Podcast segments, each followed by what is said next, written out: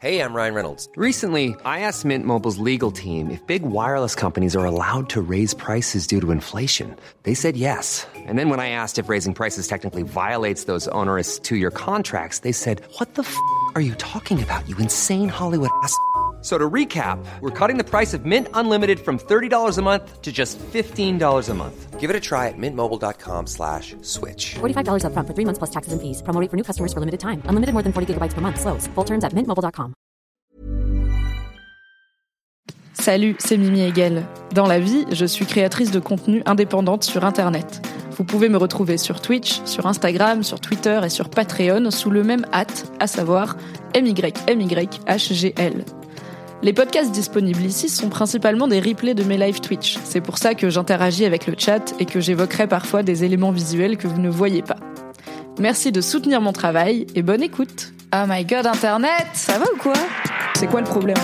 Je suis un peu zinzou Ceux qui savent savent, j'ai besoin de contexte. J'espère que vous êtes ready pour la dingue.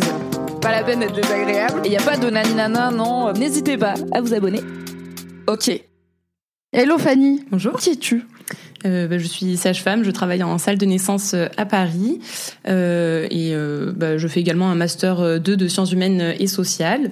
Et j'ai été aussi euh, présidente de l'ANESF, qui est l'association nationale des étudiants et étudiantes sages-femmes. Euh, voilà. Et donc je viens euh, aujourd'hui pour euh, bah, parler un petit peu contraception. Yes. Peut-être que, euh, enfin, je sais qu'il y a encore plein de gens qui savent pas exactement à quel moment on peut faire appel à une sage-femme et qui pensent que c'est uniquement pour les personnes enceintes et les accouchements, alors qu'au final, il y a plein de compétences euh, annexes auxquelles on peut faire appel. Est-ce que tu peux rappeler, faire un petit topo sur qu'est-ce qu'une sage-femme peut faire pour vous dans la vie? Très bonne question. Merci, Euh. Donc euh, effectivement, euh, bah, les sages-femmes, elles peuvent euh, s'occuper de la vie euh, génitale euh, d'une femme euh, ou d'une personne possédant un utérus. euh, en fait, euh, du début de euh, sa vie, euh, enfin à partir euh, de ses règles, de son adolescence, jusqu'à la ménopause. C'est-à-dire que tout ce qui est suivi gynécologique, suivi de grossesse, accouchement, suivi après l'accouchement, IVG, enfin voilà, tout ça, ça peut être fait par une sage-femme. Par contre, du moment où ça reste dans le cadre de la physiologie, donc si à la moindre pathologie, un, un problème de, de cellules cancéreuses ou voilà un problème avec une contraception, par exemple, ça peut être dirigé à un gynécologue. Mais euh, tout ce qui va rester dans, dans la physiologie, donc euh, prescription de pilules, frottis, euh, pose de DIU, euh, pose d'implant, etc. Bah, une sage-femme peut, peut le faire. Ok, donc, bah, je pense toutes les contraceptions. Dis-moi si je me trompe, Euh, mais en tout cas les plus. Ah non, pas la ligature des ouais, trompes. Pas, pas les contraceptions définitives. Euh, ça c'est. Alors pour la pour la ligature des trompes, nous on peut faire la première consultation parce qu'en fait il y a un délai de quatre mois entre la première consultation de demande de stérilisation Mhm. et euh, la stérilisation effective. Donc on peut faire la première consultation, mais par contre euh, au niveau de la, la ligature, ça c'est plus dans notre champ de compétences. Ok, mais à part ça, donc pour toutes les contraceptions non opératoires, on va dire non euh, définitives, a priori, vous pouvez vous adresser à une sage-femme et à un moment où c'est compliqué parfois de trouver des gynécos qui prennent des nouveaux patients, des nouvelles patientes euh, dans un délai de pas 18 mois, c'est bien de rappeler qu'on n'est pas obligé d'aller voir un ou une gynéco, on peut aller voir un ou une sage-femme. J'ai une première question un peu euh, large avant euh, que je t'ai pas préparée, donc désolé, mais elle vient de m'arriver en tête quand j'ai dit on n'est pas obligé d'aller voir un gynéco. Moi, j'ai grandi avec l'idée de il faut faire un rendez-vous gynéco par an quoi qu'il arrive, euh, même si t'as pas de problème. Ensuite, j'ai découvert le féminisme et euh, une vision un peu plus tournée vers le soin des patientes, de la médecine et des gynécos qui disaient franchement, il n'y a pas besoin du tout de venir nous voir, sauf si vous avez un problème ou une- un besoin de contraception ou quoi. Moi, maintenant, je suis dans la team, du coup, je vais jamais chez le gynéco, sauf par exemple là pour changer mon DIU, mais ça faisait 5 ans que j'avais pas vu de gynéco, tu vois. Est-ce que c'est grave Est-ce que c'est pas bien Est-ce que je suis censée quand même faire un suivi même si tout va bien, Madame la Marquise Euh, c'est pas grave, euh, c'est pas ce qui est recommandé. Ah, Mais en fait, même. chacun et chacune fait euh, ce qu'il ou elle veut avec euh, son suivi gynécologique. Euh, déjà, c'est pas euh, obligatoire avant, enfin, c'est jamais obligatoire, mais c'est pas forcément utile avant 25 ans, euh, sauf pour prescription de contraception et aussi dépistage, ça peut être intéressant Oui. si rapport sexuel auparavant. Mais sinon, en fait, ce qui est recommandé, c'est donc premier frottis à 25 ans, un deuxième à 26, puis tous les trois ans. Ouais, du coup, Puis- je suis pas dans les clous parce que j'ai 31 Non. ans et j'ai clairement pas fait celui de Puis 28 à 30 du ans, puis tous les 5 ans. Voilà. Donc ça, c'est vraiment le schéma. Euh, après, ça peut. C'est pour ça que ma généraliste, elle m'a dit, faudra revenir faire le frottis. Oui, c'est ça. Donc euh, voilà, il y a juste des, des frottis qui sont euh, bah, recommandés à des intervalles réguliers où bon bah là c'est recommandé de venir Euh, et également une palpation mammaire, mais ça ça peut être aussi fait par soi-même si on a appris. Yes. Mais en tout cas, ça peut être intéressant quand même de faire une palpation Oui. mammaire. Après c'est différent, euh, ça c'est vraiment dans le cadre général bon où il n'y a pas besoin de besoin particulier et où il n'y a pas de suivi de contraception. Mais par exemple dans le cadre d'une pilule, euh, il y a quand même un suivi au niveau des prises de sang pour euh, bah, vérifier euh, que ça n'ait pas de conséquences ou autre. Mhm. Donc, euh, dans le cadre d'une pilule, ça peut être par exemple tous les ans. Euh, dans le cadre d'un DU, pas forcément. C'est plus voilà en fonction des frottis et bah Oui. s'il y a besoin de le retirer à un certain moment ou autre. Mais voilà. Est-ce que s'il y a un changement de partenaire, ça change quelque chose si on a un DU ou pas? Euh, alors. Euh, le DIU, euh, ça, ça, en fait, si on Ça a une, ça, si, on, si on a une IST sur DIU, euh, ça a des conséquences qui peuvent être plus graves parce que tu peux pas le traiter directement, tu es obligé de retirer le DIU parce que bah, ça reste un corps étranger qui est dans l'utérus et du coup, si tu as une infection, elle peut remonter dans les trompes et avoir quand même des plus, de, conséquences. Voilà plus de conséquences et notamment une stérilité tubaire, donc des trompes, ce genre de choses. Donc en fait, il faut faire attention aux IST de manière générale et d'autant plus quand on a un DIU. Donc s'il y a un changement de partenaire, il n'y a pas forcément besoin de consulter ou autre, mais par contre, euh, faut bien se protéger au début et euh, Oui. faire des tests d'IST avant de euh, retirer une protection. euh, Oui, ce qui est Voilà. conseillé. Ce dans qui est conseillé de manière générale, en fait. Voilà. Bien sûr, de se ça. tester avant de retirer la capote. Ok. Donc parlons du DIU. Est-ce que tu peux rappeler c'est quoi un DIU, à quoi ça ressemble, comment ça marche, la version cuivre que moi j'ai et puis la version hormonée aussi? Ok. Euh, du coup, donc le DIU ou dispositif intra-utérin, euh, c'est ce qui était appelé en fait euh, communément le stérilet, mais comme ça ne rend pas stérile, ça a été changé pour pas qu'il y ait d'idées reçues là-dessus. Donc c'est un moyen de contraception qui est tout petit en fait, qui fait à peu près euh, 4 cm et qui va être bah, posé dans l'utérus. Donc il y en a deux sortes. Il y a le stérilet du coup au cuivre. Donc ça, ça a une double action, une action cytotoxique, donc ça veut dire que ça va tuer les spermatozoïdes, et une action inflammatoire, donc ça va bah, créer une inflammation euh, au niveau de la muqueuse utérine, et donc ça va empêcher qu'un œuf puisse se nider. Ok. Euh, et du coup, bah, là, les effets secondaires, ça peut être effectivement des règles qui sont un peu plus douloureuses euh, et un peu plus abondantes, puisqu'il y a un corps étranger dans l'utérus et que ça va un peu le gêner pour se contracter et évacuer euh, la muqueuse pendant les règles. Et ensuite, du coup, il y a le DU hormonal. Donc ça, c'est de la progestérone seule. Donc c'est comme, enfin, c'est un peu les mêmes effets que si on prend soit un implant ou soit une pilule progestative en continu. Et du coup, ça a une action qui va être locale. Donc ça a une double action aussi. Donc ça va avoir une action sur la glaire cervicale. C'est une glaire qui est dans le col de l'utérus. Donc ça va faire que les spermatozoïdes ont plus de mal à atteindre euh, l'utérus. Et ça a aussi euh, une action d'atrophie euh, de l'endomètre. Donc bah, la muqueuse utérine qui va avoir un peu du mal à à se développer. Donc pareil, euh, ça va empêcher l'œuf de nider. Euh, et du coup, donc euh, là, ça va surtout euh, avoir des règles soit qui sont beaucoup moins abondantes, soit il y en a plus, soit il y en a plus très souvent. Enfin, ça change vraiment. C'est quasiment l'inverse quoi.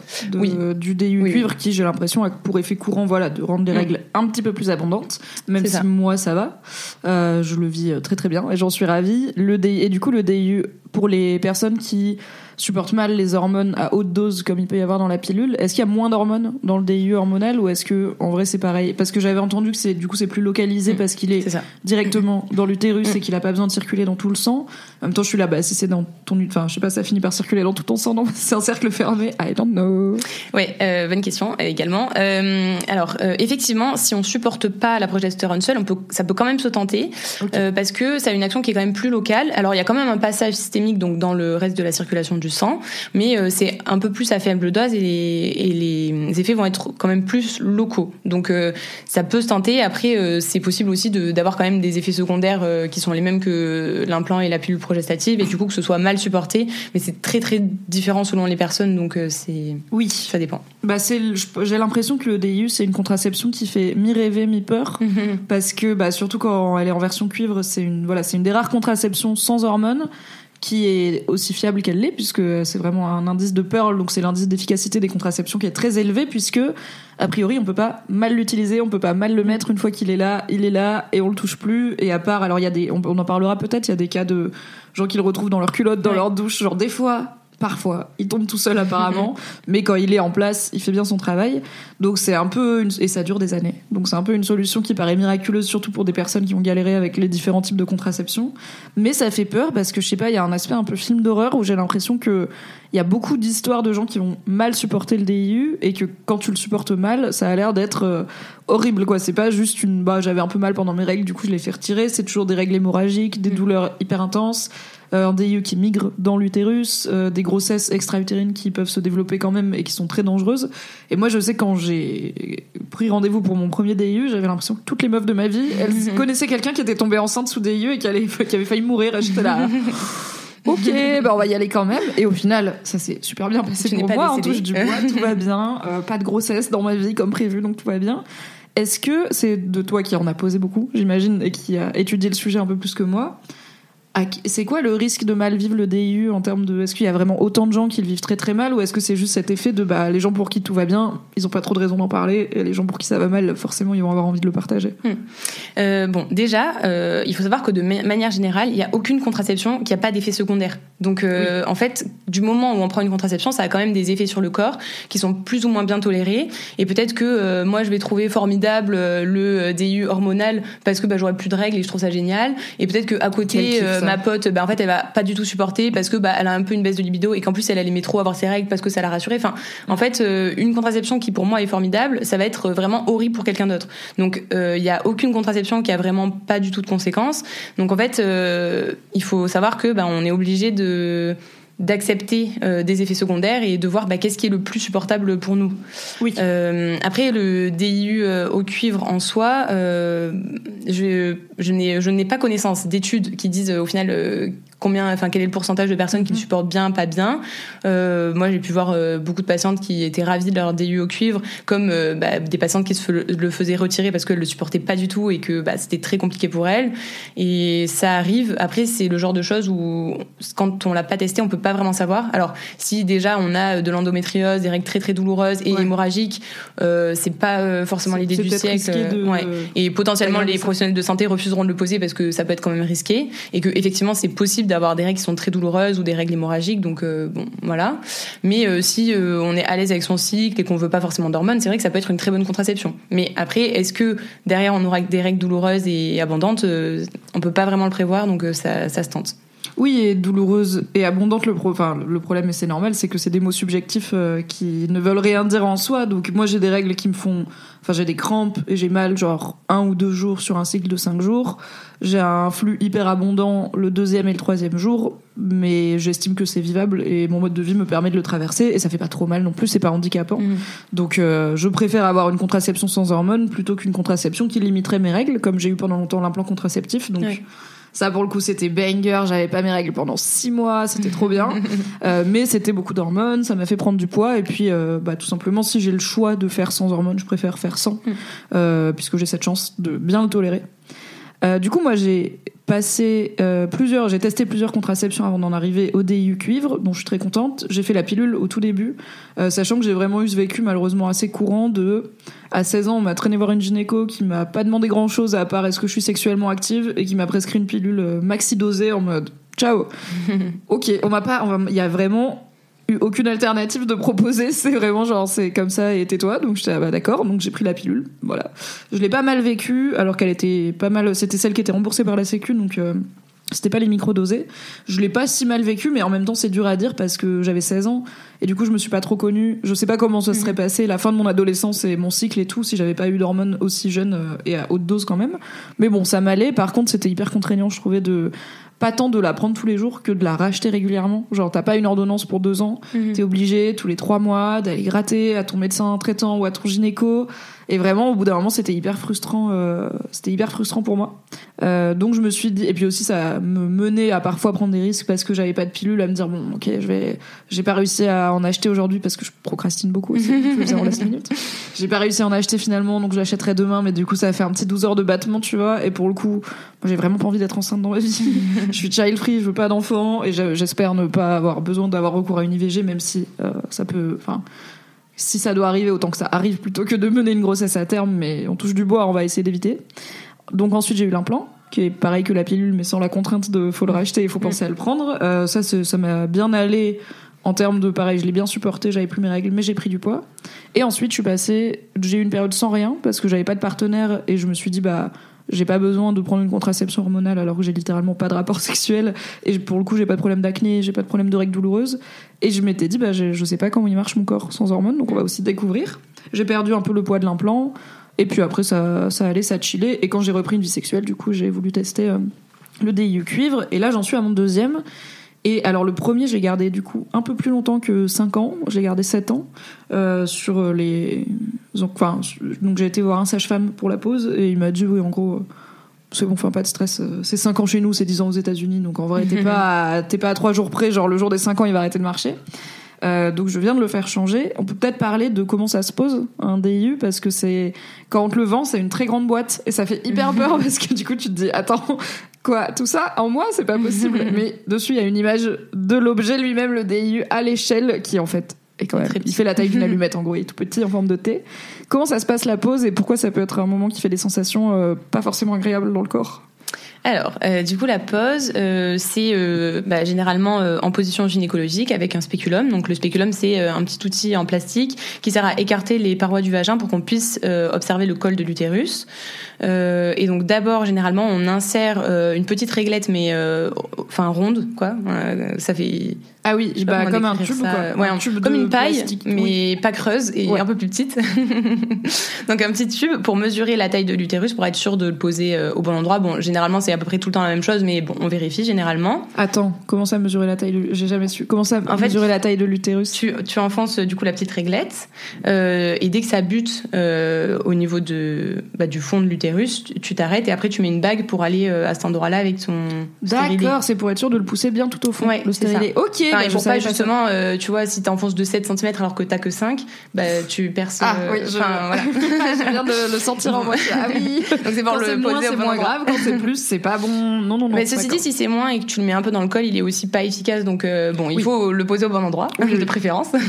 on, on préfère, oui. tout à fait. Voilà. Et euh, ensuite, euh, ben, on, on enfile du coup le, le DU qui est aussi dans une petite paille. Et donc on va poser au fond de, de l'utérus. Ensuite, on déploie les petites ailes, donc parce que c'est en forme de T. Et ensuite, on retire la petite paille. Et après, c'est terminé. On coupe les fils. Alors généralement, on les coupe euh, un peu plus long. Donc par exemple à 2 Parce 3 qu'il y a des fils en cuivre. Je pense qu'après on va regarder une vidéo euh, qui, qui montre un petit peu pour avoir une idée visuelle aussi de la chose. Il doit y avoir des tutos euh, YouTube.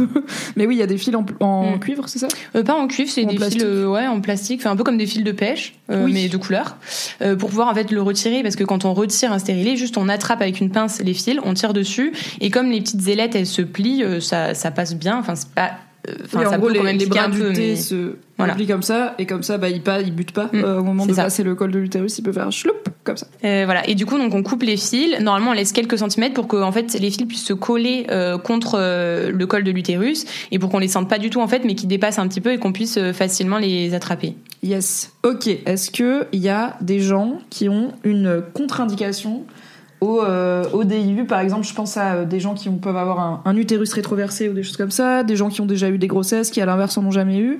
Ou est-ce que tout le- toutes les personnes qui ont un utérus peuvent a priori se faire poser un DIU Euh, alors utérus rétroversé ou antéversé, euh, non. Euh, c'est juste que la pose, elle va être euh, plus ou moins compliquée. Euh, S'il est antéversé, ça veut dire que le col il va plutôt vers l'arrière et du coup bah ça peut être euh, plus compliqué. Enfin, C'est une histoire d'angle du coup. oui voilà, plus dur ça, à peut, négocier, ça peut être un peu plus compliqué. Donc là par exemple, il peut potentiellement y avoir forcément besoin d'une pince de Podzi, mais c'est pas euh, une contre-indication à la pose. Euh, voilà, les contre-indications, ça peut être euh, surtout effectivement tout ce qui est endométriose, règles douloureuses, règles très hémorragiques, des troubles de la coagulation, des choses comme ça, parce que Mhm. voilà, du coup ça, ça augmente euh, les risques là.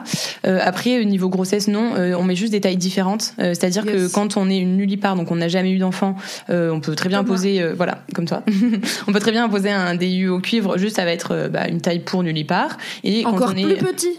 Donc Ouais. ça fait encore moins peur le dessin Enfin, sur la je boîte. crois que là, celui qui est montré, c'était sûrement pour une unipare, mais et c'est juste que pour une multipare, donc qui a eu des enfants, euh, ça va être une taille un petit peu plus importante. Alors c'est pas immense non plus, mais c'est voilà un, peu plus adapté à, à la taille de l'utérus. Donc euh, voilà, ça va être un ça. utérus oui qui a grandi parce qu'il Ouais. a porté des enfants euh, et un col de l'utérus qui a priori les a probablement laissé passer aussi.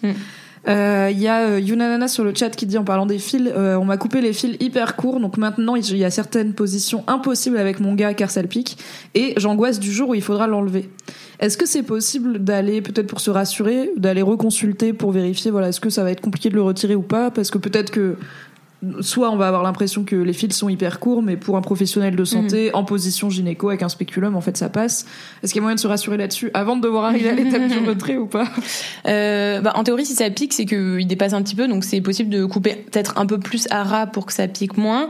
Et bah, là, dans tous les cas, Mais Je faudra. pense qu'elle a peur que si elle coupe oui. trop à ras, Oui, oui, fasse- j'ai bien compris les- Après, dans tous, les, dans tous les cas, là, je pense qu'il faudra euh, mettre la pince un peu dans le col, mais franchement, euh, ça se fait. Enfin, je l'ai déjà fait, je l'ai déjà vu faire. C'est juste que c'est pas forcément l'idéal et que c'est mieux de laisser un peu plus pour que ça se colle contre le col de l'utérus, parce que voilà, c'est, on est sûr que ça pique pas et on est sûr que c'est plus simple pour la- le retrait, mais ça, ça, ça va le faire. Enfin, Et pour le coup, je trouve qu'il y a quelque chose. Alors moi, j'ai- j'ai pas l'impression qu'on me les a coupés trop courts ni la première fois ni celle-ci.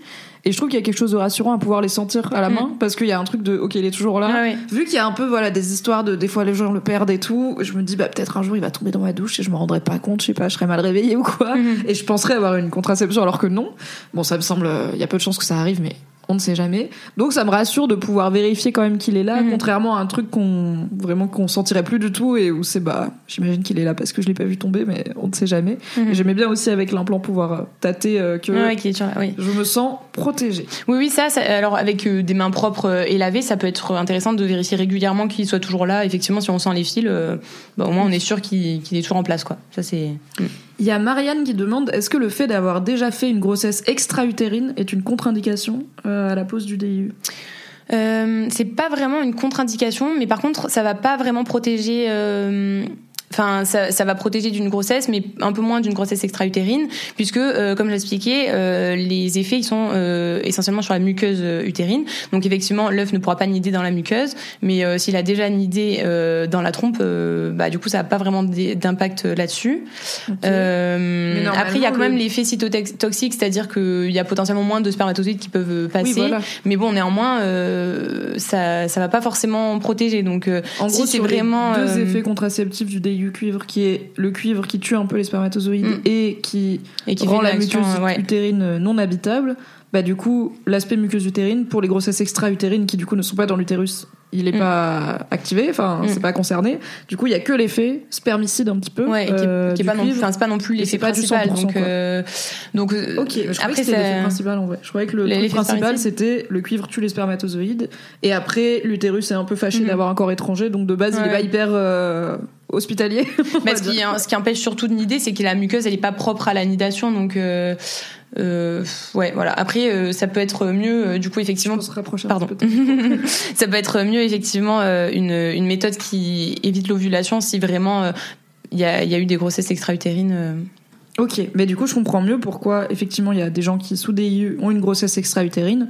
C'est parce que du coup bah, cet aspect euh, Mhm. muqueuse utérine inhospitalière euh, ça compte pas. Après, c'est pas, enfin, comment dire, euh, en fait, je pense que la proportion, c'est la même que dans la population générale. C'est-à-dire que, euh, juste, euh, ça peut arriver les grossesses extra-utérines. C'est quand même pas fréquent, mais ça peut arriver. Oui. Et du coup, bah, que on souhaite une grossesse et que, bah, elle s'implante pas au bon endroit ou qu'on ait un DU au cuivre, ça peut arriver. Mais c'est vrai que c'est possible des grossesses euh, extra-utérines sous DU au cuivre. Après, euh, enfin, je- moi, j'en ai jamais vu. Enfin, c'est pas euh, toutes les personnes qui ont cuivre pas qui vont avoir des, des grossesses extra-utérines, mais ça, ça peut arriver effectivement. Ok. Donc en termes de sensation, la pose euh, du DIU, maintenant que vous avez vu la méthode, pour moi, ce qui, les, les moments qui peuvent, qui font, qui font mal ou qui sont désagréables, c'est tous les moments où quelque chose passe le col de l'utérus, qui est plutôt pas d'accord, enfin qui Mhm. à la base justement il est fait pour ne pas être trop franchi et peut-être pas dans ce sens-là. Du coup, bah la réglette, ça fait comme une crampe Mm. du coup menstruelle et euh, ensuite il y a le passage de la paille avec euh, avec le, le DIU qui est poussé. Euh, moi j'ai eu la chance les deux fois de tomber sur des soignants euh, qui m'expliquaient ce qui allait se passer, ce qu'ils étaient en train de faire et tout. Euh, Quelqu'un dans le chat disait euh, ma sage-femme pour ma pause, euh, j'avais un petit plaid, j'avais de la musique douce. J'ai eu ça la première fois et la deuxième fois c'était un cabinet un peu plus classique, euh, voilà grosse lumière gynéco et tout. Et j'avoue que je, préféré la première parce que rien que le fait d'avoir un truc chaud Mhm. sur le ventre, il y avait une lumière tamisée, sauf du coup bah, la personne qui me le mettait avait un genre de frontal, Ouais. mais euh, bah, du coup moi j'étais au calme. Il y avait une petite playlist, ça sentait bon et euh, bah du coup j'étais, la personne me parlait, me rassurait et tout. Et je pense que c'est important d'être détendu pour pas avoir trop mal. Enfin, plus t'es détendu, moins tu risques d'avoir mal. Déjà que tu risques dans tous les cas d'avoir des sensations pas pas hyper marrantes.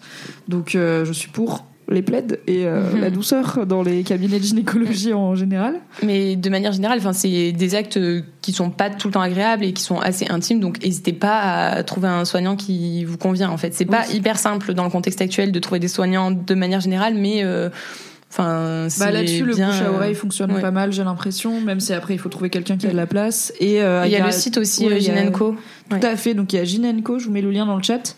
C'est un annuaire euh, de soignants et soignantes, notamment de gynéco, euh, qui sont considérés comme safe par des gens qui ont été les Mm. voir et qui disent voilà j'ai eu une bonne expérience. Alors c'est les gens qui remplissent. Donc c'est forcément jamais infaillible parce qu'un soignant peut être euh, par exemple si moi je vais voir un soignant euh, et je trouve il est super et du coup Mm. je dis sur Ginenco il est super il est hyper safe mais en fait peut-être il est raciste envers Mm. les femmes noires et moi je l'ai pas Ouais. vécu parce que je suis pas une femme noire donc voilà, c'est jamais 100% euh, de garantie, mais ça peut déjà vous aider à dégrossir un petit peu le terrain. Et en vrai, rien que les avis Google, Mm. quand un médecin est maltraitant, pour le coup, ça se voit, euh, Hmm. ça se voit vite dans les avis. Oui, et puis sur, sur Ginenco, les gens euh, précisent pourquoi ils adressent la personne. Donc des fois, ça peut être euh, bah, parce que la personne elle suit euh, correctement les personnes trans. Euh, parfois, ça peut être euh, parce, qu'elle fait, des IVG, qu'elle fait des stérilisations. Enfin, euh, donc euh, potentiellement euh, une personne euh, qui cherche euh, un ou une euh, gynéco ou sage-femme pas raciste peut chercher justement ceux qui sont euh, euh, spécifiés comme non racistes, euh, alors que il y en a d'autres qui sont spécifiés comme être ok avec les personnes LGBT, mais du coup c'est pas. oui, ça, On peut chercher en fait fonction, voilà, c'est ça. On peut chercher en fonction de son cas. Mais peut-être que la personne qui prend en charge les personnes LGBT, elle est aussi pas raciste, mais c'est pas forcément précisé. Donc Oui, c'est voilà, il y a, il y a toujours un petit peu de, de, de tests et de chance, mais Mm. ça peut vous aider à vous faire une idée. Il y a Clay qui dit ma sage-femme m'avait fait faire une séance de sophrologie avant mon premier frottis avec vaginisme. J'ai pleuré, mais c'était quand même super de sa part.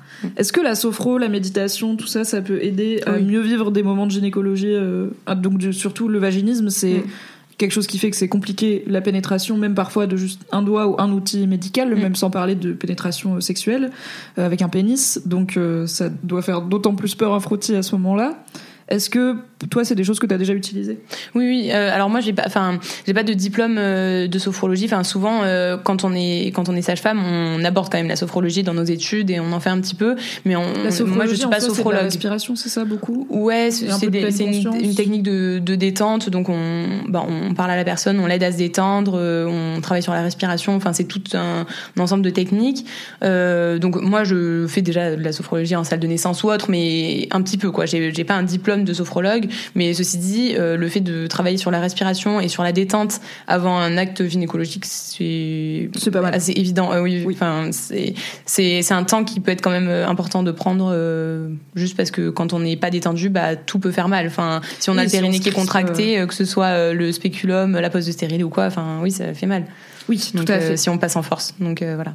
Et pour le coup, donc mon, ma deuxième pause, voilà, les conditions étaient un peu plus cabinet médical normal, mais j'ai pas eu plus ou moins mal euh, que la première fois. Je pense que c'est voilà le moment où quelque chose passe le col de l'utérus, il est jamais marrant. Mais pour le coup, il y a un moment où la, la gynéco qui était en train de me poser du coup mon deuxième DIU m'a dit ok là ça contracte, donc on va s'arrêter et enfin respirer, on va laisser passer ces crampes là Mhm.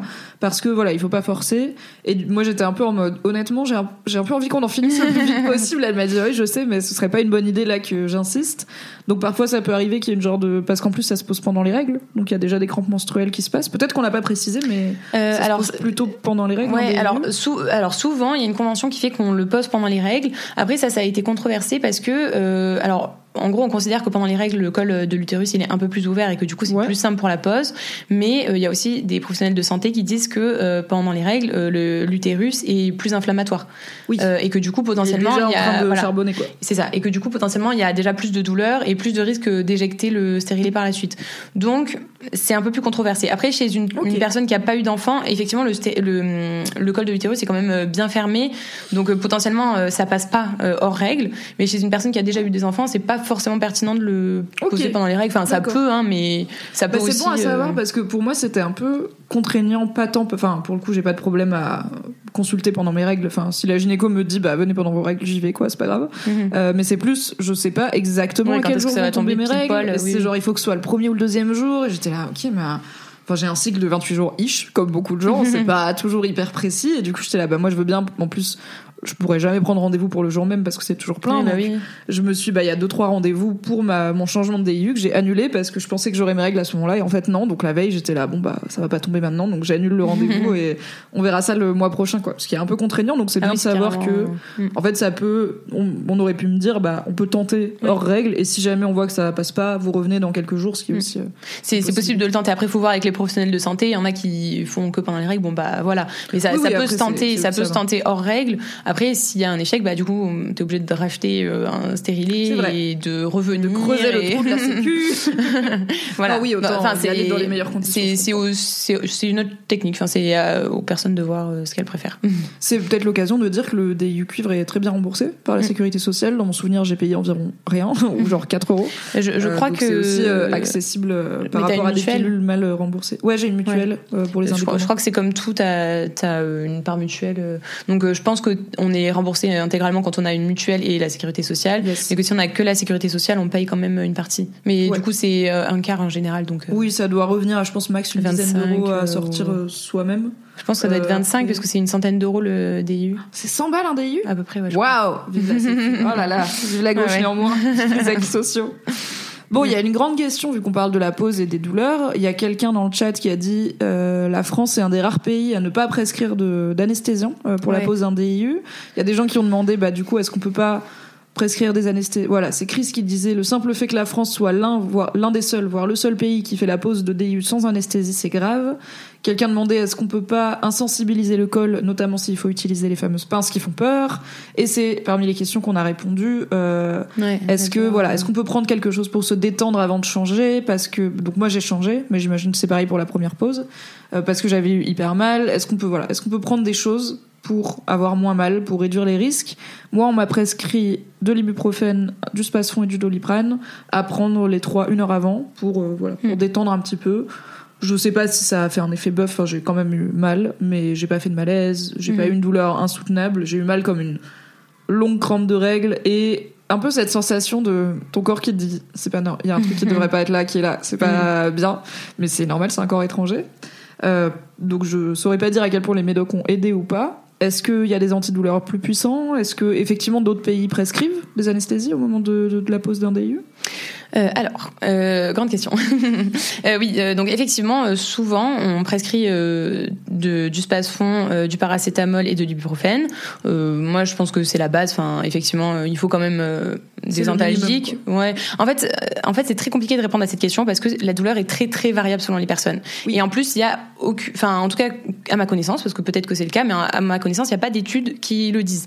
Donc, euh, est-ce qu'il y a 1% des personnes qui font un malaise? Dans tous les cas, il faut quand même euh, trouver une solution. Mais Oui, est-ce oui. qu'il y a 1% ou 80% euh, on- Moi, je ne sais pas. Et c'est quand même très très différent au niveau prise en charge. Bien sûr. Et encore, j'ai envie de dire, moi, ça enfin, j'aurais préféré avoir moins mal et faire un malaise vagal parce que c'est un petit Mhm. truc de. Bon, alors il faut pas mal tomber, bien sûr, mais en gros, bah, le, pro- la le premier DIU, j'étais quand même un petit peu dans le coltard. Au moment où je me suis redressée, j'étais là.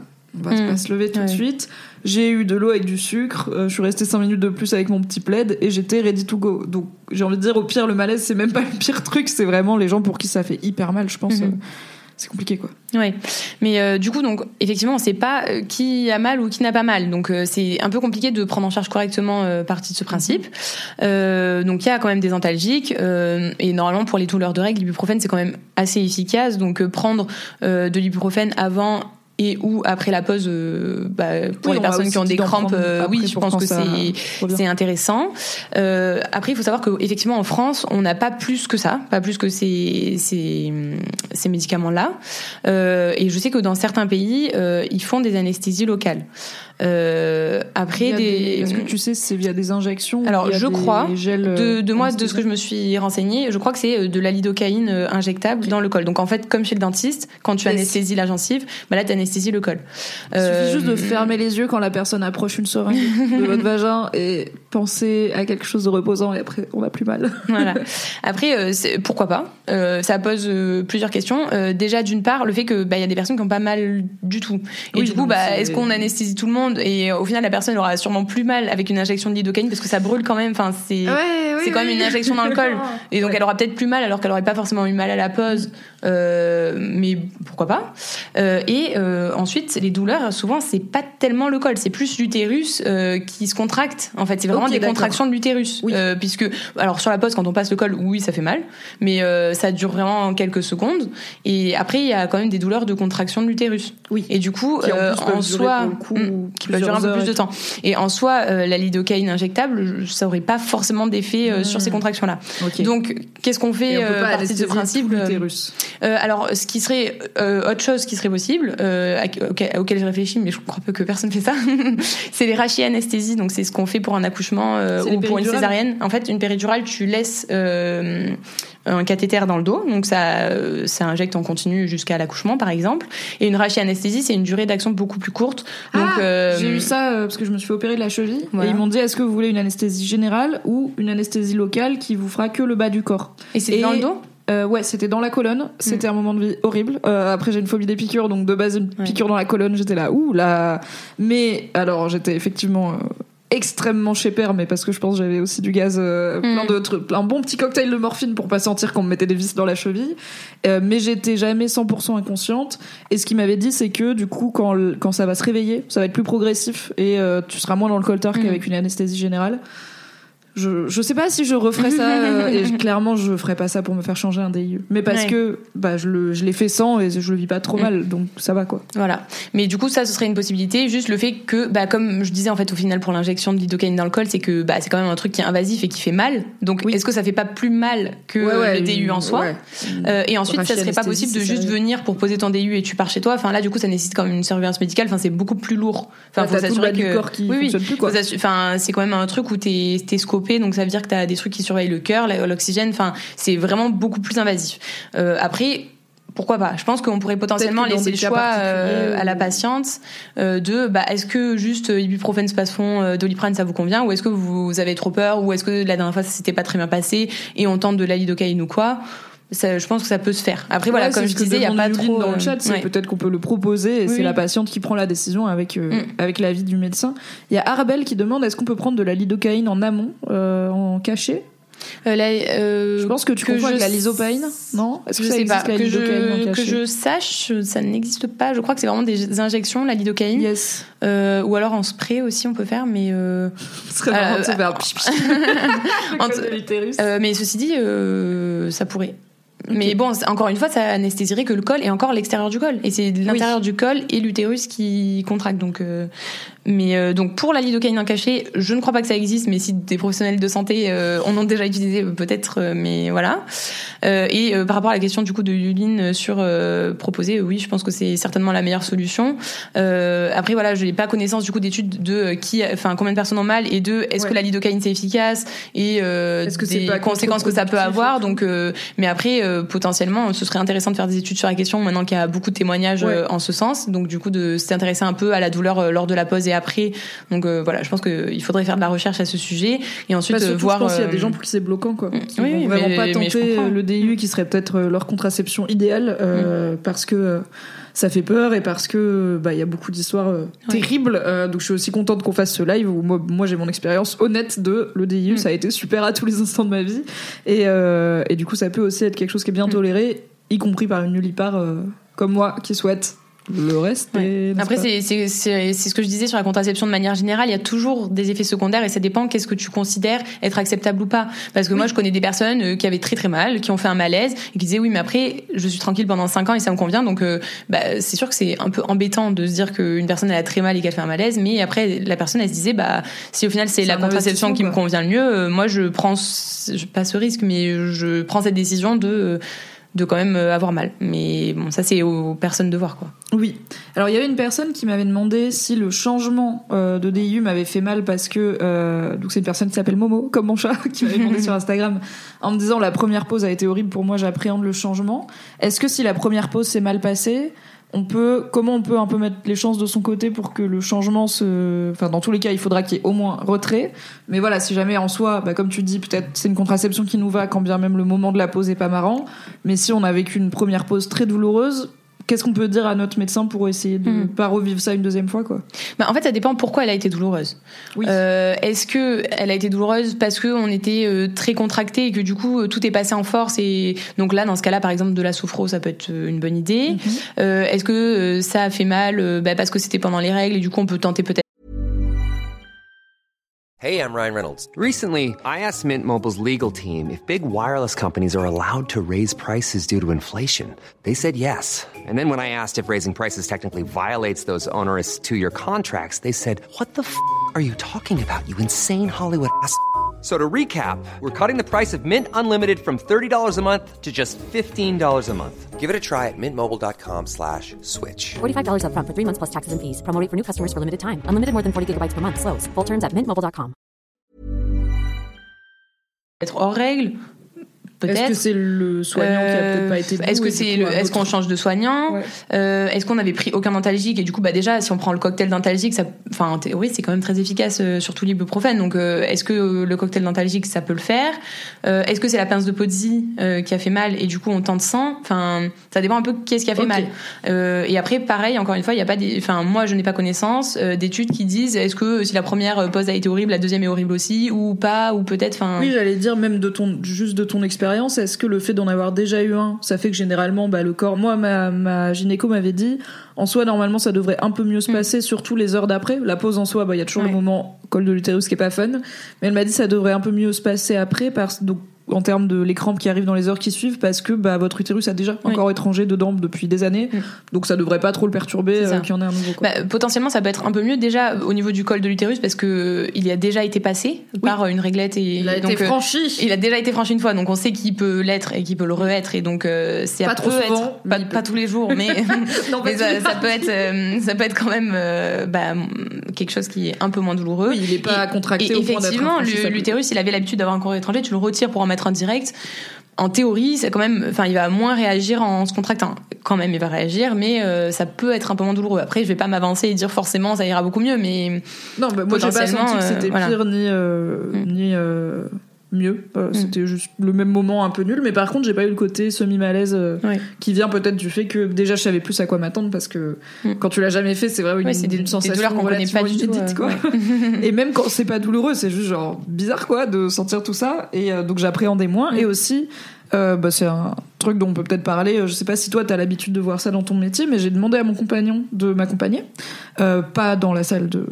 J'avais pas forcément envie qu'il me voie les pieds dans les étriers, mais je lui ai dit en fait euh, la contraception c'est pour nous deux aussi. Et euh, bon pour le coup je, je suis bien remboursée donc je suis pas dans un truc de on partage les frais de contraception ou de gynéco, mais je lui dis je veux bien que tu viennes avec moi parce que je sais que ça va pas être un moment marrant, que tu sois dans la salle d'attente avec moi, que tu me récupères après, qu'on rentre à la maison, que tu me Mhm. mettes un plaid et que tu me fasses une pizza et que en gros tu t'occupes de moi parce que c'est un moment euh, pas hyper fun euh, voilà donc euh, donc il l'a fait et c'est cool est-ce que c'est un truc que tu vois toi des, des compagnons ou des compagnes qui viennent en soutien en dehors des trucs de parentalité ou pour Mhm. moi bah souvent ça se fait à deux quand c'est juste des histoires de contraception est-ce qu'il y a une implication un peu plus de la deuxième personne du couple? Bah, souvent pas assez, mais ça c'est un avis. assez oui c'est un avis personnel. Non, mais alors après, euh, moi, il faut savoir que je travaille euh, en salle de naissance, donc j'ai pas non plus euh, une très très grande expérience. Enfin, j'ai j'ai Oui. posé déjà des contraceptions, mais moi, des- moi, je fais pas du suivi gynéco au quotidien, donc moi, je pourrais pas faire même des statistiques basées sur mon expérience ou quoi. Après, de toute façon, après une pause de stérilet, il y a quand même le risque d'avoir des contractions qui sont un peu douloureuses, euh, comme des règles. euh, ou en plus fort et du coup bah rien que pour ça ça peut être quand même sympa d'avoir quelqu'un euh, bah est-ce qu'on va arriver à conduire derrière enfin est-ce que oui oui on n'aura pas besoin de, c'était de à soutien pied, mais c'était 20 ouais. minutes et il Mm. faisait un peu froid et bah voilà Ça- la ça première peut être fois quand même bien, de pas faire hyper loin du malaise donc je me suis Ouais. dit au moins avoir quelqu'un a un souci Mm. c'est bien Ça peut être bien de se faire accompagner, mais comme quand on a des règles douloureuses, euh, avoir Ouais. quelqu'un qui nous fait une bouillotte et nous donne du thé, euh, ça peut être sympa aussi. Donc, prévoyez euh, pas une grosse soirée juste après, je dirais prévoyez euh, Colanta ou Top Chef avec un plaid et une pizza, c'est très bien. Euh, et un- du self-care quand même. Mm. Euh, Il y a Initial qui nous dit Je viens d'être diagnostiquée avec de l'endométriose profonde. Désolé, déjà, force. Ma sage-femme m'a conseillé de retirer mon stérilet en cuivre et de passer un stérilet hormonal ou pilule. Avez-vous un avis là-dessus? Alors, on va Alors. pas. Déjà, on va pas remplacer, je pense Ouais. qu'on peut le dire. Euh, la, la sage-femme qui te suit, qui connaît ton corps, ton cas spécifique et tout. On va pas te donner oui ou non on est. Enfin, je pense pas qu'on va dire oui fais-le ou non ne le fais pas. C'est pas notre rôle. Mais pourquoi est-ce que ça peut aider en cas d'endométriose déjà de passer Mm. un- à une contraception hormonale Et est-ce que euh, tu comprends du coup pourquoi la Oui, sage-femme lui, a, lui a conseillé ça? Mm.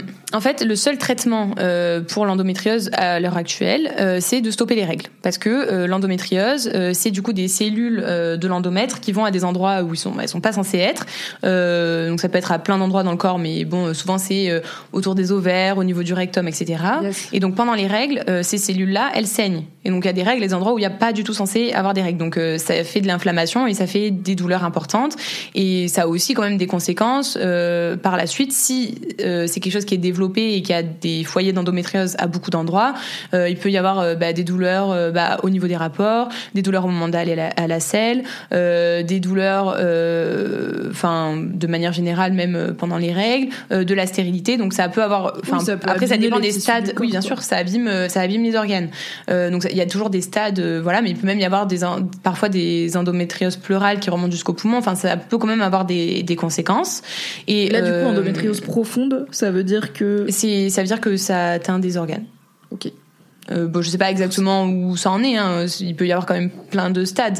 Mais du coup, euh, bah, le stérilet au cuivre, voilà, les, les effets secondaires, c'est qu'il y a toujours ces règles tous les mois euh, et qu'elles peuvent être un peu plus abondantes. Donc potentiellement, ça peut euh, quand même aggraver une, endo- une endométriose. euh, et surtout que le seul moyen de la stopper, c'est juste qu'il n'y ait plus de règles. Donc en fait, euh, si elle euh, conseille un stérilet hormonal, bah, c'est que le stérilet hormonal, il y a moins des règles souvent moins souvent et moins abondantes. Et la pilule, souvent pour sur une endométriose, que ce soit œstroprogestative ou progestative, on la prend en continu de manière à ce qu'il n'y ait plus du tout de règles. Donc Oui, en fait, ça va pas règles euh, artificielles euh, qui viennent avec le fait d'arrêter la pilule pendant 7 jours ou d'avoir des comprimés euh, vides Mm. euh, pour pas juste pour pas perdre le rythme d'en prendre un par jour, c'est pas des vraies règles entre Oui. guillemets. c'est des règles Et de privation on peut s'en passer sans problème. On peut enchaîner les plaquettes de pilules. Oui. Ça n'a aucun risque pour la santé et du coup a priori on n'a plus ou peu ces règles. Oui, c'est ça. Et c'est top. Euh, c'est ça. Et du coup, euh, oui, donc en fait, euh, le fait de, de prendre une, une, contraception hormonale, ça va être le seul moyen. Alors, ça va pas guérir l'endométriose, mais ça va juste empêcher qu'elle se développe. Oui. Donc après, il y aura pas de moment de saignement Voilà, quoi. c'est ça. Donc après, ça c'est vraiment à toi de prendre une décision. Si tu refuses et que tu veux garder ton cuivre, bah voilà, c'est ton choix. Simplement, bah effectivement, la- l'endométriose risque de s'aggraver encore. Alors que si on teste une contraception hormonale qui stoppe les règles, euh, bah ça va euh, certainement arrêter euh, l'endométriose au stade où elle est à l'heure actuelle. Donc Et ça c'est voilà. vraiment un choix. euh, Et pas aggraver euh, les choses. voilà. Il y a Yunanas qui dit J'ai découvert que j'avais de l'adénomiose alors que j'étais déjà sous DIU hormonal. On m'a clairement dit que si j'avais pas eu ce DIU hormonal, hormonal ça aurait été bien pire. C'est quoi l'adénomiose Euh, c'est de l'endométriose, mais euh, qui est au niveau des. l'adé- Je crois que c'est au niveau des muscles de. Enfin, c'est en gros dans l'utérus. C'est pas euh, pas vraiment au niveau de l'endomètre, mais ça ça va dans euh, les tissus de l'utérus en lui-même. Et du coup, comme cette personne a un DIU hormonal, elle a probablement moins ses Oui, bah moins oui. abondant, et du coup, ça se développe moins. C'est ça, toujours la Très. logique. Alors après, on sait jamais ce qui aurait été euh, si on avait agi autrement, mais probablement que ça se serait empiré puisque il y aurait plus de priori, règles. ça n'a pas fait de mal en euh, tout ouais. cas. Euh, justement, on parle des potentiels effets secondaires des règles plus abondantes, plus douloureuses, et Plisseau qui pose la question à 1000 euros. J'imagine qu'il n'y a pas de moyen d'estimer les effets secondaires précis avant la pause. La possibilité d'avoir des règles plus abondantes et douloureuses est un gros frein pour moi, car j'ai la chance d'avoir des règles chill. Euh, j'ai peur d'impacter ça. Et on va dire un grand merci à Nodus, mon amoureux, qui est juste là, dans la pièce d'à côté, et qui a offert un sub à Yulin. Merci beaucoup. C'est pour les streams cuisine. N'hésitez pas à sub, il y a un sub ici. Et comme ça, après, on fera des streams cuisine où on parlera moins de col de l'utérus, je pense, et un peu plus de girole. Ça sera super. Donc, est-ce qu'on Euh, peut prévoir ouais. les Alors, effets secondaires qu'on aura avec un DU cuivre Non, alors on peut pas prévoir. Et voilà, Euh, c'est la fin. Merci.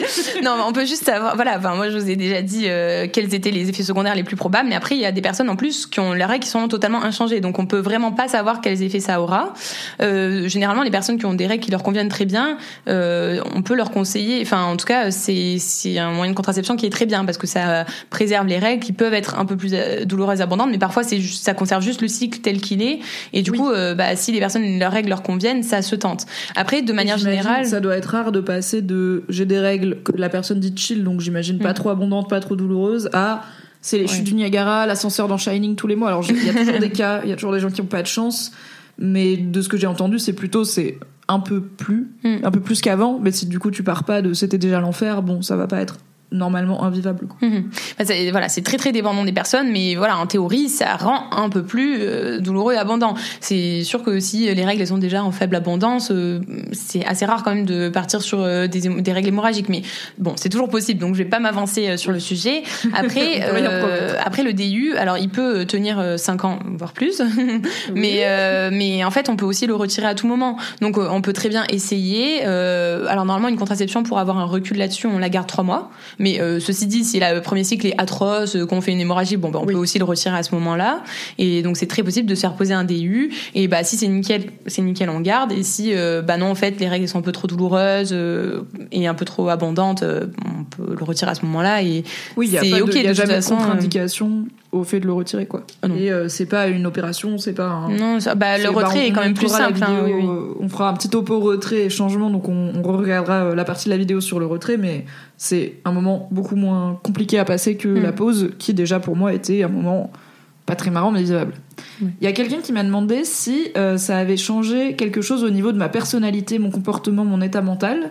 Euh, c'est Taywin qui m'a demandé ça sur Instagram. Alors non, et je vois pas pourquoi, parce que pour le coup c'est pas hormonal, et j'avais déjà plus d'hormones depuis 3-4 ans.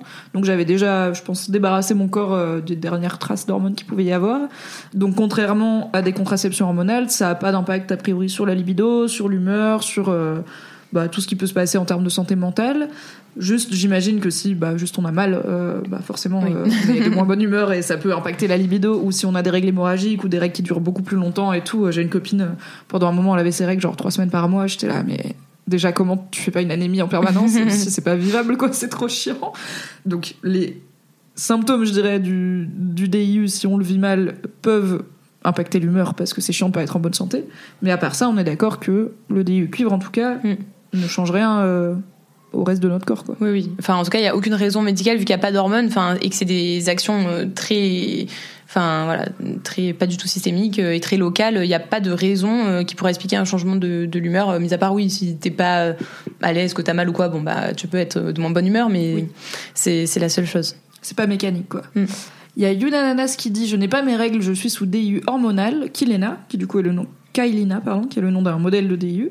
Mais j'ai quand même l'impression d'avoir un cycle en termes de douleur d'endométriose et d'humeur. J'ai comm- j'ai commencé à traquer tout ça.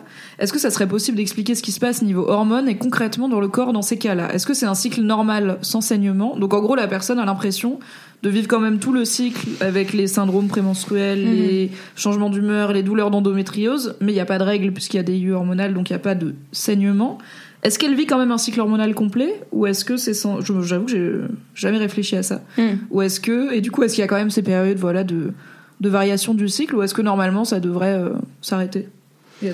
Euh, c'est compliqué comme question parce que j'avais jamais forcément entendu parler de ça. Euh, en théorie, que ce soit du coup le, le DIU hormonal euh, ou l'implant, euh, c'est justement des hormones qui sont un peu tous les jours à dose équivalente, euh, qui sont voilà mis dans le corps. Euh, et du coup, euh, il n'y a pas d'ovulation. Et ce qui fait le cycle, c'est justement les changements hormonaux qui vont entraîner une ovulation. Ok. Donc a priori, comme il y a une diffusion Euh, continue d'hormones, il Bah, a devrait priori, y il y a avoir pas après, une euh, stabilité dans le... Enfin, le Hmm. cycle ne devrait pas se Je pense, je pense que c'est jamais forcément stable et surtout en plus euh, un Kilena comme c'est euh, une action qui est plus locale, Mhm. euh, il doit quand même y avoir des variations hormonales sûrement, mais bon ça ça change quand même le cycle puisque tu as de la progestérone en continu au lieu d'avoir des pics dans un cycle sans hormones. Ok. Après si si tu ressens des symptômes de type SPM ou quoi, bah, c'est sûrement le cas quoi, mais en théorie voilà c'est des hormones qui sont un peu en continu et qui font qu'il n'y a pas d'ovulation, enfin ça ça lisse beaucoup plus le, le cycle.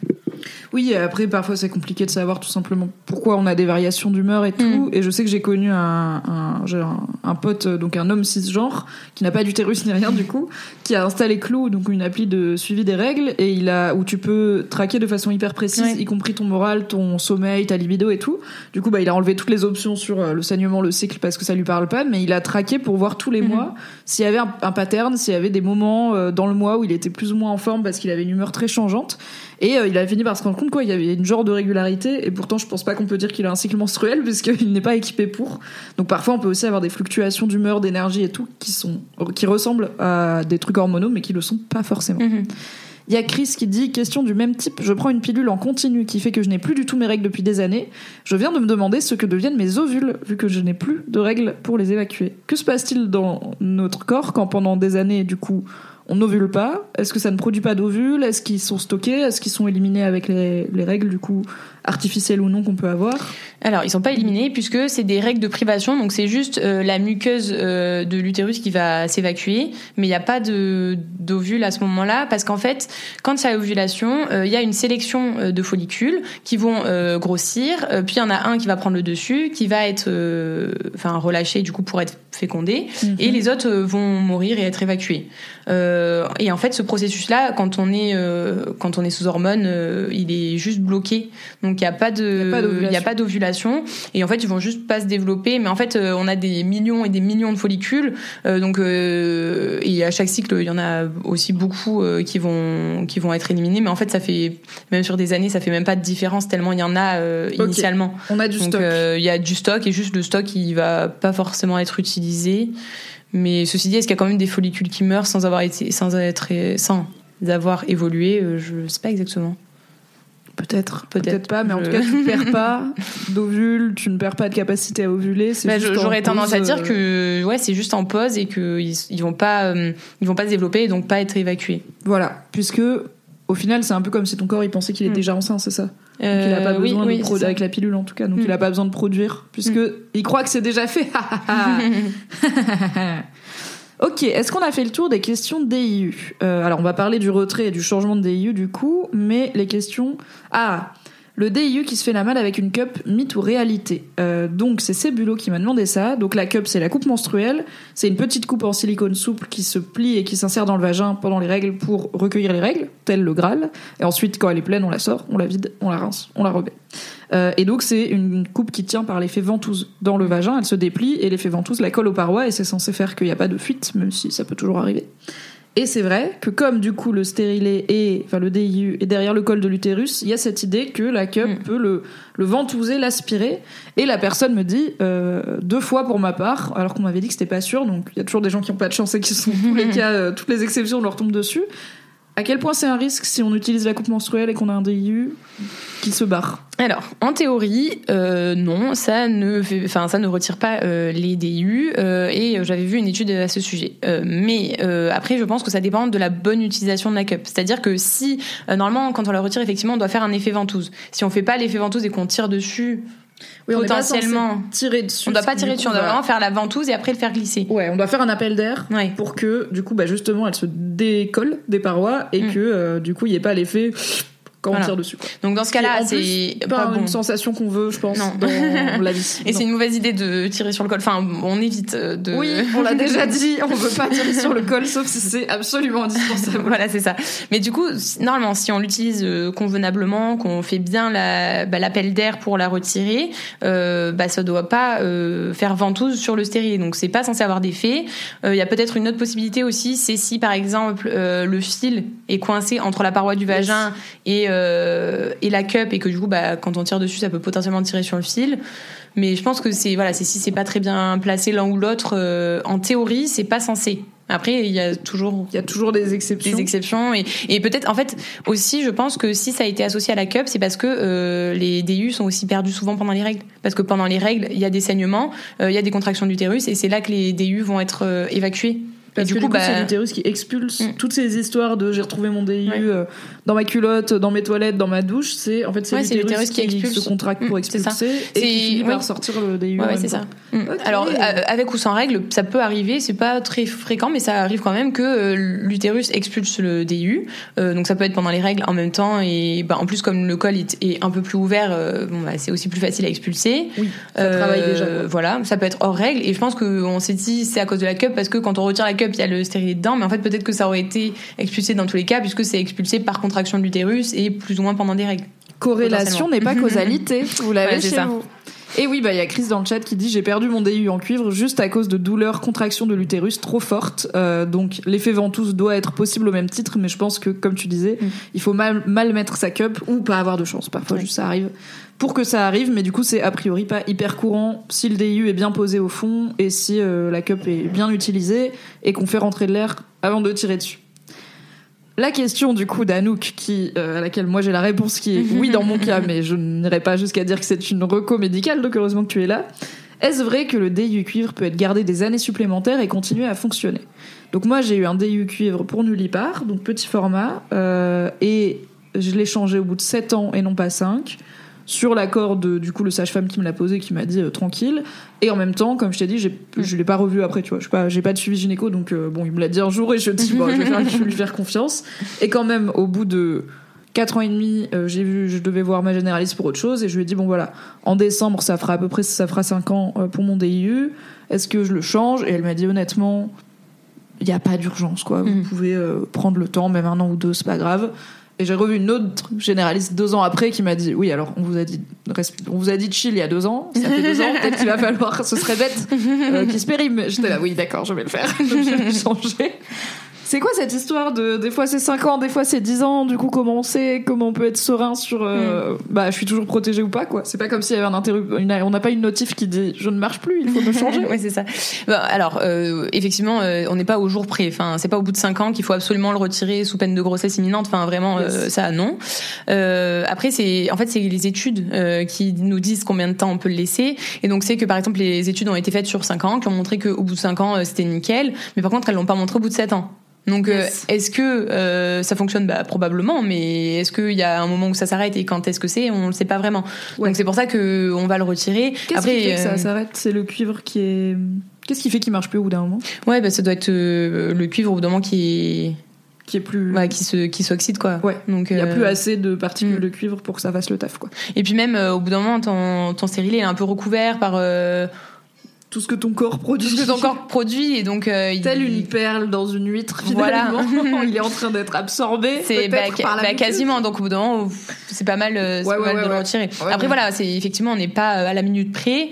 Euh, c'est bah, c'est aux personnes de voir en fait euh, si elles prennent le risque ou pas. Effectivement, il n'y a pas de risque imminent donc euh, on peut quand même traîner un petit peu. Après voilà, c'est prouvé pour 5 ans, pas forcément pour 7 pas forcément pour 8 Quand est-ce qu'on le retire euh, C'est voilà. Voilà, donc bon, on peut peut-être vous conseiller d'être quand même globalement dans les clous de la durée que votre professionnel de santé vous communique selon où vous habitez, où en est la législation, etc. De pas trop dépasser parce qu'effectivement, comme a dit ma généraliste, en fait, ce serait bête de prendre Oui. un risque juste pour gagner six mois, alors que bah c'est pas très long à Mm. C'est pas très long ni très douloureux à changer et il n'y a pas vraiment de raison de pas le faire. Autant le faire, c'est remboursé. les, recommandations, elles évoluent très vite euh, parce qu'il y a certains stérilés qu'on a posés, on a dit 5 ans, et entre temps, ils ont fait des nouvelles études et ils ont dit, ah bah, en fait, maintenant que vous l'avez, vous pouvez le garder 10 ans et ça, ça évolue petit à petit et les délais augmentent de plus en plus. Mais bon, après, voilà, c'est c'est à voir. Potentiellement, vous le faites retirer et on vous aurait dit euh, deux ans après, bah non, en fait, 10 ans c'était ok, mais bon, tant qu'on sait pas. Parfois, mieux vaut respecter les recommandations. Oui, bah sur ce genre de, de problématique, mieux vaut quand même être surprudent que euh, et éviter une grossesse non désirée que l'inverse, je pense. Ensuite, j'avais des questions sur les règles plus abondantes. On en a parlé. Alexandra me demande est-ce que c'est possible d'avoir un flux moins abondant avec un DIU qu'avant, même si c'est plutôt de l'inverse qu'on parle. Bah, tout est possible, hein. Il y a toujours des cas spéciaux. En fait, c'est pas, c'est, c'est- ce serait pas hyper logique dans le sens où euh, ce qui explique des règles plus abondantes, c'est justement le fait que l'utérus a plus de mal à se contracter et que du coup, bah, en se contractant moins, les vaisseaux vont moins se fermer et donc euh, il y a un peu plus de perte de sang. Ok, Mais pourquoi pas euh, Tout est possible. Ok, tout est possible. Il y a toujours des cas particuliers. Voilà. Mais bon, Merci ne, pas forcément compter là-dessus, quoi. Ok, donc c'est possible d'avoir un flux moins abondant. C'est a priori pas le cas le plus courant, Non. mais ça doit être possible. Mais pourquoi pas Et il y a Isa qui me dit J'ai pas supporté le DIU la première fois, je vais retenter 5 ans plus tard. Donc je pense qu'elle l'a fait retirer quand elle dit Je l'ai pas supporté. J'ai entendu dire que le corps change et peut mieux l'accepter quelques années plus tard, info ou intox. Est-ce que si on l'a mal vécu, ça vaut le coup de retenter ou est-ce que c'est genre, bah, a priori, ton corps est pas fait pour ça, quoi? Bah, euh, après, c'est, ça dépend en quoi euh, ça a été mal vécu, en fait. Oui. Euh, de un, euh, est-ce que c'est la pause qui a été compliquée? Est-ce que la personne, avant de la faire, le faire retirer, elle l'a gardé trois mois ou pas? Parce que si elle Ah l'a fait oui. retirer au bout de un mois, bah, potentiellement au bout de trois mois, ça aurait été nickel. Et en fait, non. Oui, parce que du coup, cette histoire des 3 mois, c'est que ça peut être le temps que le corps Ah oui, s'habitue oui, oui. et du Mm. coup, le ressenti qu'on a les premiers jours, les premières semaines et notamment le premier, les premières règles après la pause, c'est pas forcément comme ça que ça sera tout le temps. Mm. Peut-être qu'il faut, tant que c'est pas insurmontable, euh, se laisser un petit peu de temps, euh, galérer Après, voilà, deux ou ça, trois mois. ça, ça dépend quoi. Si la personne elle fait une hémorragie, bon ben ok. Bien sûr. Mais mais euh, c'est vrai que euh, c'est c'est pas parce que pendant le premier cycle ça a été compliqué que au final ce sera pas très bien toléré parce que il faut aussi que l'utérus euh, bah, s'adapte avec euh, un corps étranger et donc ça ça y a vraiment une évolution et pour tout moyen de contraception on conseille vraiment trois mois euh, pour avoir du recul et même pour leur, pour les hormones pour les contraceptions hormonales euh, bah quelles règles on va avoir euh, enfin est-ce qu'on va les plus les avoir les avoir un peu enfin on peut pas du tout le savoir au début il faut Oui. vraiment avoir du recul Et pareil, quand on les arrête aussi, Mm. il faut souvent Exactement. du temps avant que le corps se remette euh, dans son état normal ou Oui, se réhabitue en tout cas euh, à être avec ou sans hormones. Euh, alors il y a une question échographie. Donc moi de mon expérience, après la pose du DIU, la première fois, directement après, on m'a fait une échographie pour vérifier qu'il était bien là. Alors moi j'ai rien vu du tout sur l'image, mais le sage-femme m'a dit oui si si il est là. Je fais d'accord si vous le dites. Et là pour la deuxième fois, on m'a dit qu'il faut revenir dans six semaines pour faire une échographie et vérifier qu'il est bien placé. Donc il y a déjà une échographie qui est à faire dans tous les cas pour valider qu'il est bien dans l'utérus, c'est ça? C'est pas recommandé Ah donc en fait c'est à l'appréciation du professionnel de santé en fait en théorie euh, c'est pas enfin en théorie, on sait euh, si un DU est bien placé ou pas, euh, tout simplement si bah, on- il sort pas du col. Enfin, en fait, s'il y a la Oui, pose, j'ai envie de dire à partir du moment où on l'a mis, on Ouais, voit les fils. À partir du moment où on l'a mis bien mis, qu'on voit les fils, que ça a pas bougé, et que quand la personne revoit, revient, bah, qu'elle a pas de douleur hors, enfin qu'elle est pas gênée ou quoi, que juste elle le sent pas. Donc a priori, il est pas de travers, il est pas en train de s'enfoncer dans un coin. voilà. il- A priori, il est bien placé. Donc, euh, c'est pas recommandé dans les recommandations. Il n'y a pas le fait de faire euh, systématiquement une pause. Après, il y a plusieurs raisons euh, qui peuvent euh, bah, faire faire une échographie. Déjà, c'est si le professionnel de santé a pas forcément beaucoup l'habitude ou que c'est le début et du coup, bah, il ou elle préfère Yes. euh, être sûr. Bon, Ah oui, la première pas. fois, c'est une étudiante du coup qui me l'a posé en, avec mon accord et avec le- la supervision du sage-femme. Donc c'est peut-être pour ça que c'était tout de suite aussi l'échographie. Après, peut-être que- le temps de voir Mm. toutes les étapes. Quoi. Après, peut-être que ce sage-femme euh, le fait aussi systématiquement. Et en plus, ça dépend aussi si euh, le professionnel de santé a un échographe dans sa salle, auquel cas, euh, Ouais. faire un coup d'écho, ça coûte vraiment rien. Ou s'il faut que la patiente euh, aille bah, prendre rendez-vous et faire une écho en plus en ville, euh, ce qui va coûter de l'argent, du temps, etc. pour quelque chose qui est voilà pas forcément recommandé. Yes. Après, dans le cas d'une malformation utérine, bah, c'est quand même pas recommandé en fait parce que les malformations utérines c'est très très rare. Mais du coup, en fait, c'est le principe de la médecine. C'est toujours le bénéfice-risque. Et Ouais. du coup, euh, les recommandations elles sont basées sur euh, des statistiques. Et donc, euh, bah, est-ce que, enfin, on va dire pour 99% des femmes, ça sert à rien de faire une écho, donc on les fait pas. Et Oui, là, en l'occurrence, bah, c'était Sherpa des Neiges dit Ça fait 8 ans que je porte un DU en cuivre, j'en ai eu deux, euh, posés par deux gynécos diffé- différents. Et là, une troisième gynéco vient de constater avec une simple échographie que j'ai une malformation utérine qui fait qu'il ne peut pas bien se placer. Donc j'avais un risque de grossesse tout ce temps. Je trouve ça fou que je n'ai pas eu cette écho avant la pause, bah, avoir les pauses du coup des deux euh, DIU. Ce qui veut aussi. Mais du coup, il y a peut-être pas eu d'échographie après non plus pour vérifier. Comme tu dis, c'est pas obligatoire. Donc personne ne lui avait fait d'échographie Mm. et personne ne savait qu'elle avait cette malformation. Mais en fait, on fait pas du tout d'échographie à tout le monde. Enfin, et par exemple, une personne euh, qui n'a pas de DIU euh, et euh, qui prend la pilule toute sa vie, bah, ça se trouve au moment d'une grossesse, on s'apercevra qu'il y a une malformation utérine et en fait, on l'avait pas fait avant parce qu'on n'avait jamais fait d'échographie. Et voilà, c'est toujours, en fait, c'est toujours les limites de la santé, c'est que les recommandations elles sont basées sur des chiffres. Donc, pour la plupart, bah, c'est mieux de pas en faire. Mais bah, c'est vrai que dans ce cas-là, euh, s'il y avait eu une grossesse parce que euh, le DIU était mal placé parce qu'il y avait une malformation utérine, bah, c'est dommage pour la personne. Oui, mais ça, en fait, c'est ça tout le temps. Enfin, ça peut rendre le moyen de Mm. contraception inefficace. Oui. C'est, une contre-indication potentielle qu'on ne sait pas qu'on a parce que c'est à l'intérieur. Mais pour toi, c'est pas souhaitable de systématiser euh, l'échographie avant, voire même après. Je dis pas que c'est souhaitable ou pas souhaitable, c'est vraiment les, les recommandations et j'explique pourquoi c'est ces recommandations-là. oui, euh, c'est pas ton.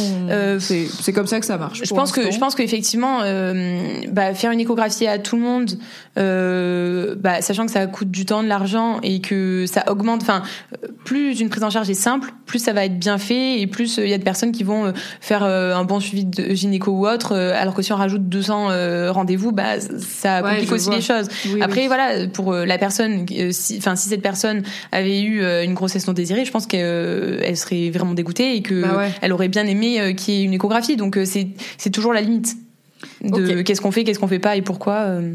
Oui, c'est intéressant de ce truc de. J'avais pas réfléchi à l'aspect bloquant de. En fait, si on surcomplique euh, la démarche, il y a des gens qui vont pas la faire parce que c'est trop le rendez-vous, parce que Mm. c'est trop intimidant, parce que trop. Puis même pour les personnes, enfin, je trouve que les femmes ou du moins les personnes avec utérus qui sont souvent responsables de la contraception, elles ont quand même beaucoup de choses à gérer. Euh, bah, les rendez-vous, euh, voilà, c'est du temps, de l'argent, euh, de la charge mentale. Euh, donc Des euh, moments voilà, pas toujours très des moments pas toujours très fun. euh, aller attendre pour une écho, bah, s'il y a de l'attente, qu'il faut avancer des frais et tout. Bah, ça rajoute euh, une charge quoi. Donc si on a montré dans les études et là c'est le cas qu'au final ça avait pas vraiment de pertinence de faire une écho, bah effectivement on se dit bon bah on le retire quoi. Il y a que des avantages à pas la faire, mais pas pour tout le monde effectivement. Mais ça, Ouais. euh, Ok, Bon. je comprends. Oui, du coup, on l'a pas dit, mais en termes d'examen avant DU, alors il y a un petit, il y a un test, euh, il y a un petit dépistage chlamydia. Donc il y a un frottis, mais que moi je me suis, Mm. que maintenant c'est un auto-prélèvement. Donc euh, tu vas au laboratoire, on te donne un grand coton-tige, un peu en mode euh, test PCR, et tu le passes dans ton vagin pour récolter des cellules de ton vagin. Mm. Tu le mets dans un tube et il vérifie que du coup t'as pas de, en gros c'est que t'as pas de de contamination qui Mm. peut faire que c'est risqué Ouais. Euh, oui, oui. Alors, euh, c'est- pas forcément systématique, mais c'est sûr que c'est beaucoup mieux d'être Oui, sûr qu'il n'y ait pas. Ouais, c'est sûr, c'est mieux d'être sûr qu'il n'y ait pas d'IST. Bah, par exemple, si la personne elle a jamais eu de rapport sexuel avant, bon, euh, voilà. Mais euh, mais après, s'il y a le moindre risque, vaut vraiment mieux faire le dépistage et un dépistage complet, c'est-à-dire prise de sang plus Yes.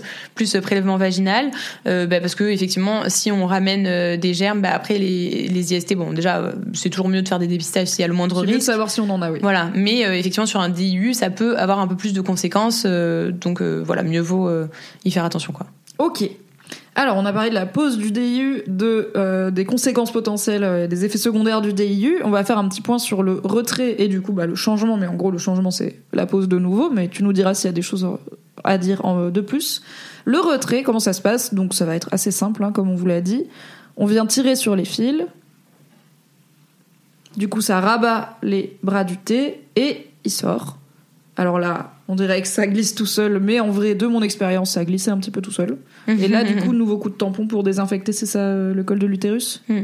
Donc le retrait, moi de mon expérience, déjà ça va très vite. Euh, c'est euh, c'est simple. Il y a moins de voilà, il y a moins d'étapes, il y a moins d'outils à rentrer, il y a pas de règles et tout. C'est simplement le faire sortir. Et en termes de sensations, j'ai trouvé ça très vivable. Euh, moi, elle m'a demandé euh, ma gynéco de tousser au moment où elle tirait pour Mhm. faciliter l'expulsion. J'imagine quand on tousse, ça ça contracte, euh, comme on le sait quand on a déjà toussé pendant ses règles, par exemple, et découvert ah c'est les chutes du Niagara immédiatement. D'accord, très bien. ça marche aussi avec les éternuements. Est-ce qu'il y a d'autres choses à savoir sur le retrait? Donc on le fait. Est-ce qu'on le fait aussi pendant les règles plutôt? Euh, bah même euh, ouais, même combat que pour la pause. euh, C'est ça peut être plus simple parce que le col est ouvert, mais euh, ça peut être plus douloureux parce que c'est inflammatoire. Donc Ok. Moi je l'ai fait pendant mes règles, mais c'était retrait et changement dans la Mm. foulée, donc je savais pas Ouais. si quand c'est juste retrait, qui peut se faire, appelons-le à n'importe quel moment en vrai. Mm. vous pouvez toujours, vous n'êtes pas obligé d'attendre les 5 ans ou les 7 ans ou les 8 ans d'efficacité.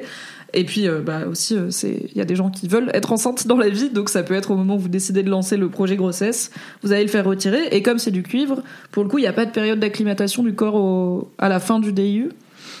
Euh, non, Parce qu'il y normalement, a pas on- d'hormones, quoi. Ouais, ouais, ouais. que- Bon, normalement, on conseille quand même euh, d'attendre une semaine d'efficacité. Bon, si on a enchaîné, pas forcément, mais euh, on, est, on attend quand même une semaine parce que bah, avant ça, le, la muqueuse n'est pas forcément inflammatoire ou autre. Enfin, ça dépend de où on en est du cycle, mais euh, Yes. faut quand même, euh, vaut mieux quand même faire attention quoi au début.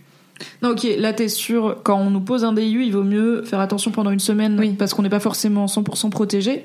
Moi, la question c'était quand on retire le DIU et qu'on Ah. n'en remet pas un, est-ce qu'on est immédiatement de nouveau fertile autant qu'avant Euh, par rapport à ouais. tu vois la pilule et tout bah des fois il faut que le corps il évacue les hormones et c'est pas ça peut être une durée plus ou moins longue avant que ça revienne à la normale. Là, il y avait pas d'hormones. Donc Mhm. est-ce que c'est bon, let's go et on est potentiellement directement refertile ou est-ce qu'il y a quand même un temps pour que le corps il s'habitue à il y a plus de DIU alors qu'il y en avait un avant? Bah, ça, ça dépend aussi de quand est le retrait. Euh, si c'est pendant les règles, bah, juste les règles se terminent et après ça Yes. repart sur un cycle normal. Euh, en théorie, on peut être euh, fertile de suite. Après, de suite, tout est relatif. Enfin, voilà, Peut-être pas le jour même, pas après, le jour même. Enfin voilà.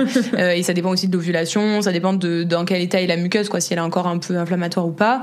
Mais en tout cas, il n'y a pas du tout, euh, par exemple, un délai de six mois, enfin, pour que le corps euh, revienne. Enfin, non, pas forcément, quoi. Ça peut être euh, assez rapide. Euh, mais voilà, après, ça dépend de à quel moment du cycle aussi on retire et de des- de quand le corps évacue la muqueuse, quand est-ce que euh, il va euh, bah, ré- re- enfin, réovuler, etc. Enfin, ça, ça dépend quoi.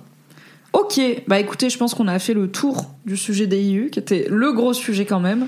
Euh, ça vaut le coup de rappeler que on peut tout à fait être nullipare, ne jamais avoir eu d'enfant et avoir accès au DIU. Et si jamais vous tombez, parce que ça arrive, sur un soignant ou une soignante qui vous prétend que non, eh bien changez-en, euh, car c'est faux. On peut euh, faire retirer le DIU n'importe comment. On peut demander, bien sûr, au maximum d'avoir de la communication et d'être assuré pendant la pause, qui est pas forcément un moment rigolo. C'est pas mal remboursé, ça tient des années et c'est pas forcément l'enfer sur terre en termes de règles hémorragiques derrière, ça peut très bien se passer. Ok, bah écoute, je pense qu'on a fait un bon tour des sujets contraception euh, qui nous avaient été amenés, notamment par les viewers. Merci beaucoup. Merci Fanny d'avoir été là. Est-ce que t'as un petit mot de la fin, des choses à dire, un, je sais pas, une ressource que tu veux recommander? Est-ce que tu veux gagner des abonnés sur Twitter ou Instagram? Enfin, Ouais, euh, je vous conseille. euh, alors, s'il y a des questions, euh, enfin, auxquelles on n'a pas forcément répondu, ou même par la suite, il y a les Pipelettes. c'est une association de sages-femmes qui a été créée. Et en fait, euh, c'est un chat, donc euh, c'est-à-dire qu'on peut euh, bah, cliquer dessus, poser sa question, et la personne va nous répondre dans la limite des possibilités. Enfin, si c'est euh, par exemple sur euh, des boutons ou que sais-je, bon bah là, on peut pas le faire à distance. Oui. Mais euh, mais sur plein de questions sur la contraception ou même la vie sexuelle, euh, les IST, des choses comme ça, ça peut être euh, bah, tout à fait possible d'y répondre par chat. Donc euh, voilà, c'est c'est plutôt euh, chouette.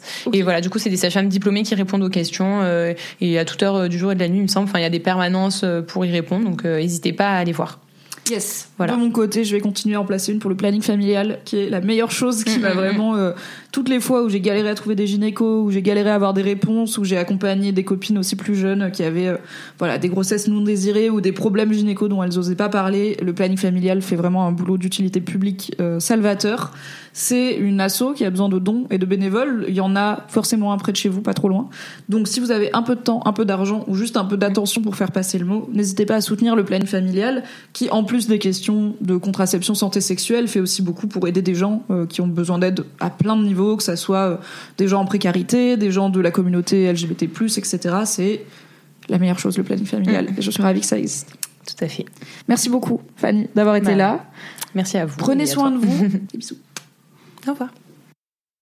Merci d'avoir écouté cet épisode. Pour soutenir le podcast, pensez à lui mettre 5 étoiles et un gentil commentaire sur votre appli préférée. Si vous voulez encore plus de Mimi dans vos oreilles, vous pouvez retrouver mes débriefs de séries sur le flux Mimi Hegel débrief les séries, tout simplement. M'écouter avec la créatrice de contenu Marie Kigai chaque mardi dans le podcast BFF et me retrouver tous les dimanches en compagnie de Fabrice Florent dans notre podcast cinéma Le Film Club. Tous les liens sont dans la description. Merci à Valentin Nortier pour le générique et à Pop Music Production pour le montage. Et très belle journée.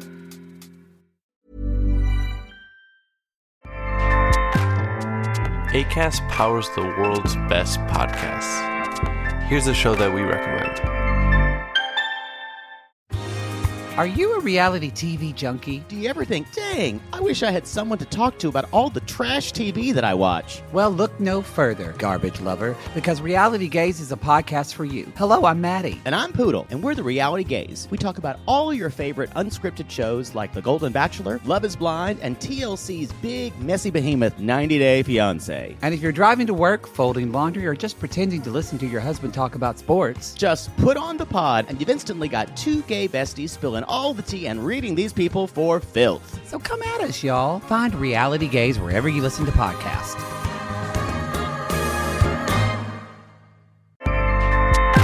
ACAST helps creators launch, grow, and monetize their podcasts everywhere.